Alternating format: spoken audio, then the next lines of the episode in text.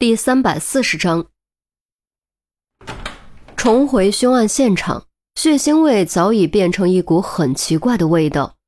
于西蹙着眉头，抬手在鼻前扇了扇，没有再提安琪儿的事。正所谓家家有本难念的经，仔细想想钟离的家庭情况，自己家的经其实要好念许多。把你手机给我，我看看那个录像。钟离伸出手。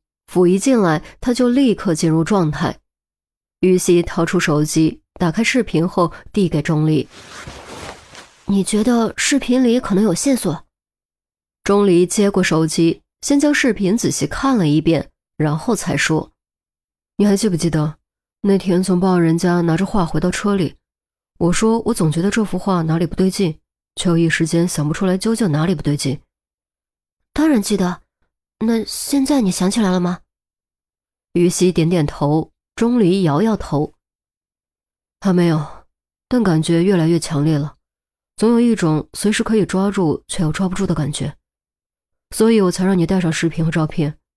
我觉得通过现场、视频和照片三者合一，更容易抓住这种感觉。行，那你好好找感觉，我不打扰你，我到处看看，看能不能找到别的线索。于西没有开灯。很自然地伸手从钟离口袋里掏出他的手机，打开手电朝里屋走去。钟离被于西掏裤兜的动作弄得有点不好意思，好在黑暗中看不太清楚，没有被于西看到。他连忙收敛思绪，将注意力集中在现场、视频和照片上，不断调整自己的位置，根据假死假设，在脑海中构建出新的案发情景。接着反复重看视频和照片，在黑暗的海洋中奋力游动，去捕捉那一缕越来越强烈的灵感。时间一分一秒过去，黑暗的海洋中暗涛汹涌，无数只苍白的手从黑暗深处伸出，疯狂地抓向钟离，想将钟离扯入黑暗的深渊，变成和自己一样的怪物。钟离只能拼命地游啊游，艰难而又危险地在密密麻麻的手臂之中穿梭，不肯追丢前方闪烁的金色光芒。近了，更近了，就差一点点。双脚猛然一紧，随即感受到一股巨大的下坠之力，接着周身到处都是涌上来的手掌，扣住脖子，盖住眼睛，将他淹没。钟离知道，错过这次，可能就没有下次了，就再也抓不住、找不到这缕灵感了。于是他奋起全身的力气，伸出唯一还能动的手朝前抓去。一定要抓住，一定要抓住，一定要抓住！抓住了。虽然已经被黑暗淹没，但感受着掌心的炙烫，钟离心跳猛然加速。砰砰狂跳，热血冲脑，他知道自己抓住了，真的抓住了。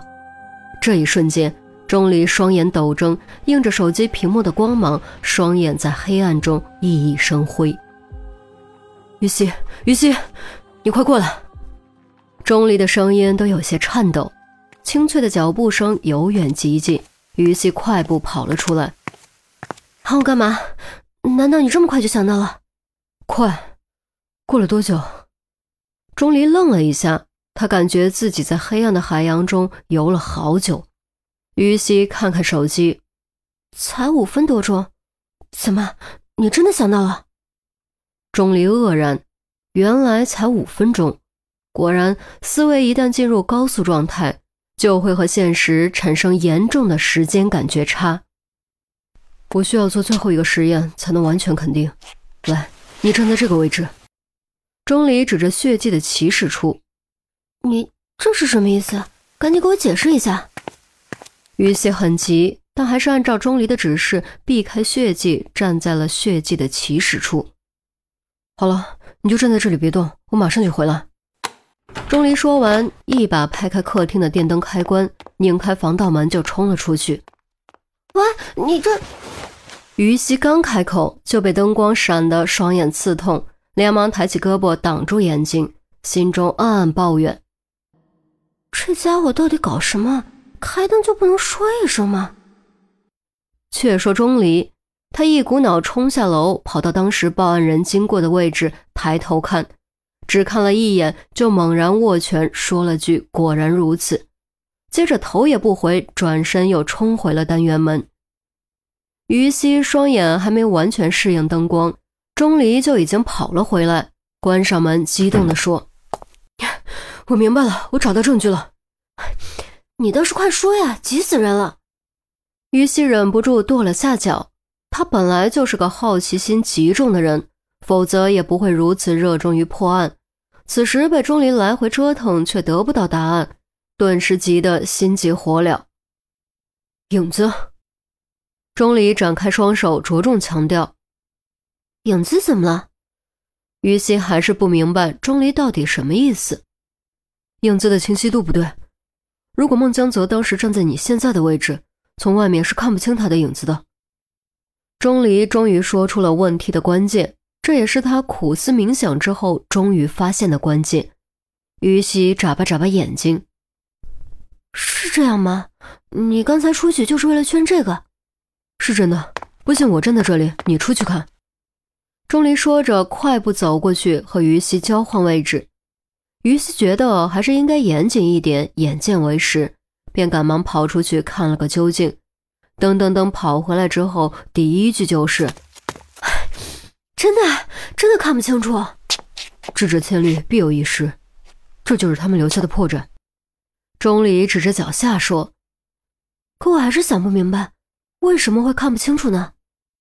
钟离指了指灯，又指了指自己身后的影子：“这是很简单的物理常识啊。”你仔细想一想，早上、中午、下午，你的影子。于西蹙着眉头，看看灯，看看影子，突然一拍额头，懊恼地说：“哎呀，我对不起物理老师，影子的长短和光源的位置是有关系的。没错，光源物体上端，影子末端，无论如何都是一条线。你看这盏灯的位置，以它作为光源，假想一条光线穿过我的头顶，落在那个位置。”也就是我影子的尽头，虽然影子到头后向上弯折，但还是一条线。钟离转身指着自己影子落在窗帘上的末端说：“于西走过去，虚画了一条线，分析道：从血迹判断，当时孟江泽就站在你现在的位置。可是如果他站在这个位置，影子就只有半个头落在窗帘上，根本不可能达到视频和油画中的影子高度。没错。”还有影子的清晰度，灯光会因为房间的墙壁、家具等等形成大量折射和漫反射，形成无数个不同方向的微弱光源。正对着窗户的微弱光源会给出一个极其朦胧、模糊、难以辨认的影子，绝对不可能像视频和油画里这么清晰。钟离补充道。于西走到窗前，接近窗帘才停下。所以，按照视频和油画中的影子高度和清晰度。当时孟江泽应该站在这个位置，而不是你现在的位置，这就是矛盾点所在，也是孟江泽假死的破绽和证据。钟离点点头，于西拿过自己的手机，又将视频和照片都看了一遍，突然蹙起眉头。怪影看起来比孟江泽的影子稍微模糊一点点，应该在他的后面。按照光源的位置，不可能这么高啊。这一点该怎么解释呢？其实很简单，钟离似乎猜到了于西会提出这个问题，先让于西站回窗帘前面，然后搬了个凳子放在于西身后，自己站在了凳子上，居高临下俯视着于西，罕见露出一抹轻松的笑容。现在明白了吗？于西仰头望着钟离，呆了呆，随即也跟着笑了出来。抬手在钟离肚子上轻轻推了一下，这也太简单了吧！我居然没想明白。有时候简单的道理就隐藏在我们眼皮底下，所差的只是发现而已。钟离说着，跳了下来，掏出手机，找到陆明的通话记录，按下了拨号键。